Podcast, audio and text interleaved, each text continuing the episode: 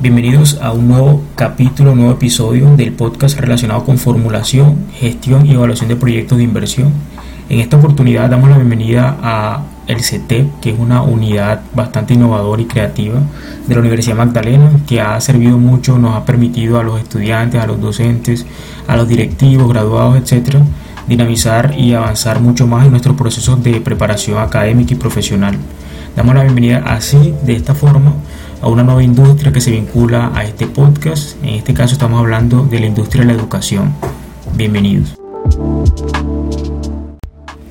Brindamos la palabra a Mauricio Arrieta, nuestro invitado especial, eh, quien nos va a contar cómo el CETEP pudo girar una situación adversa como lo es la COVID-19 en la industria de la educación hacia una posibilidad para potencializar el conocimiento y dinamizar más bien las condiciones de enseñanza en la Universidad Magdalena.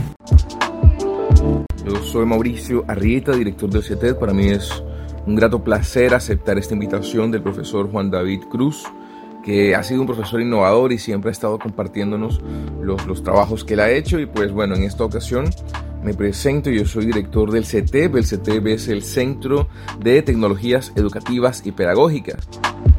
Estamos en un momento histórico y se detectó la necesidad de repensar ciertos procesos educativos, uno, para hacerlos eh, óptimos, para, para mejorarlos, y dos, haciendo esto mediante el uso de tecnología, no porque la tecnología va a mejorar por defecto la educación, no se dan que son como dos elementos transversales. Uno es invertir un poco el, el, proceso de aprendizaje, enfocarlo en el estudiante y dos, valerse de las tecnologías para hacer eso de manera efectiva.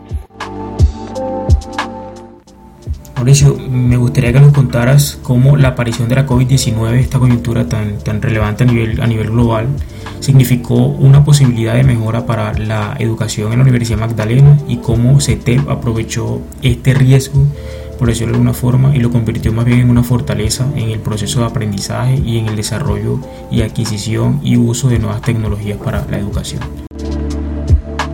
Mucho antes no estaba tan clara o evidente la necesidad de hacer esto, de por qué repensar la educación, los procesos de aprendizaje, ni de cómo la tecnología haría que esto funcionara mejor. De hecho, la clase magistral seguía siendo como el componente principal y en muchos paradigmas educativos, en muchas estructuras eh, de aprendizaje, se, ha mostrado que la clase magistral puede ser un componente menor, ya que el estudiante que está pasivamente escuchando durante una hora no absorbe plenamente el conocimiento, no, no adquiere la capacidad y las competencias de, de analizar contextos, de detectar problemáticas, de ver relaciones en los sistemas, ¿cierto? Unas relaciones que son como nodos. Eh, nos ayuda mucho el icosaedro para salir de, esa, de ese pensamiento lineal a ese pensamiento interconectado. De manera que sí, tuvimos algunos profes que sí estaban muy interesados en, en, ver cómo podían dinamizar su clase, en cómo podían fortalecer con diferentes estrategias y tecnologías sus procesos de aprendizaje con sus estudiantes. Y eh, teníamos eh, muchos blogs, teníamos muchos docentes haciendo blogs con, con videos, con infografías, con diferentes contenidos y detectamos, no, nos hicimos la pregunta, bueno, ¿qué queremos? Queremos, queremos mil blogs, cada docente de una Magdalena con un blog o inclusive más, algunos que tuviesen diferentes asignaturas con diferentes blogs y detectamos que lo clave era tener una convergencia de páginas, no que el estudiante tuviera 10 páginas en su programa que ver, sino una página que contuviera todos los contenidos de docentes y también eventualmente contenidos hechos por los estudiantes en su proceso de aprendizaje. Eh, de manera que este, esto inicialmente eh, incitó a, a, formular un proyecto, un proyecto de una plataforma digital que era Bloque 10. Bloque 10 era como este espacio virtual donde había inicialmente información y luego nos dimos cuenta que la información era un poco atomizada y que si queríamos estructurar esos contenidos, una manera muy, muy útil y muy práctica era mediante cursos virtuales autónomos, es decir, cursos que estuviesen estructurados para que el usuario, estudiante o docente pudiese navegarlos, pudiese verlos, pudiese recorrerlos a su ritmo surgió el COVID en la mitad de ese proceso, se aceleraron muchos de estas, muchas de estas dinámicas fueron aceleradas eh, y lo que iba a ocurrir en un año ocurrió en un mes. pero nos permitió pues, adquirir ciertos recursos que fueron canalizados dentro de la universidad y también eh, pues, poner en práctica esos prototipos que luego desembocaron en una segunda versión a mitad de año de julio y, pues nada, hoy tenemos una plataforma que, es, bastante innovadora en ese sentido, porque siempre pensó de manera integradora cómo podemos integrar.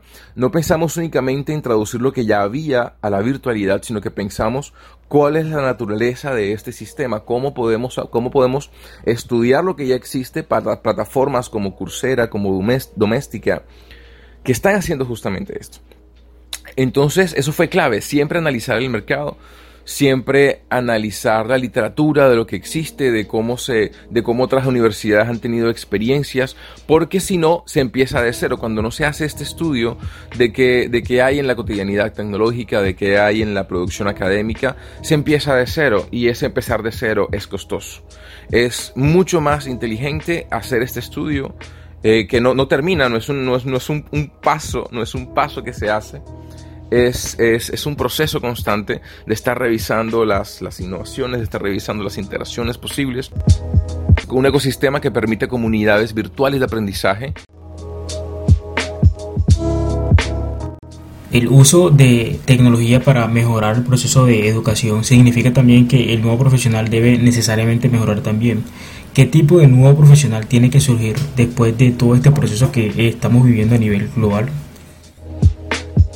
Si estamos pensando en que hay que repensar la educación, hay que pensar también en ese nuevo profesional, ese nuevo profesional no solamente sabe contenidos, no solamente sabe hacer procesos, sino que tiene la capacidad de observar su entorno, observar su territorio, observar el sistema y no los hechos aislados, ver todos los usuarios que hacen parte de ese proceso. Y ese proceso no es lineal, ese proceso es sistémico porque tiene muchos elementos, muchas conexiones y hay que tener en cuenta todos esos elementos al momento de diseñarlo. Entonces, ese, ese, estudiante no solamente sabe contenido, sino que sabe, sabe dialogar con sus compañeros y equipo de trabajo, sabe formar eh, equipos sinérgicos que detectan soluciones y que proponen soluciones. Y cuando tengamos esos profesionales que están, que están conectados unos con otros, que están investigando y que están proponiendo soluciones, tendremos soluciones sistémicas y sociedades mucho más robustas. Muchísimas gracias Mauricio por tu tiempo, por vincularte a este episodio de nuestro podcast. Asimismo a todo el equipo del CETEP extenderle las eh, felicitaciones y el agradecimiento. Muchísimas gracias por todas las herramientas, los cursos, las tecnologías que nos han permitido aprender y utilizarlas de mejor forma para el beneficio y disfrute de nuestros estudiantes, docentes, graduados y directivos. Muchísimas gracias a todos los oyentes de este episodio del podcast.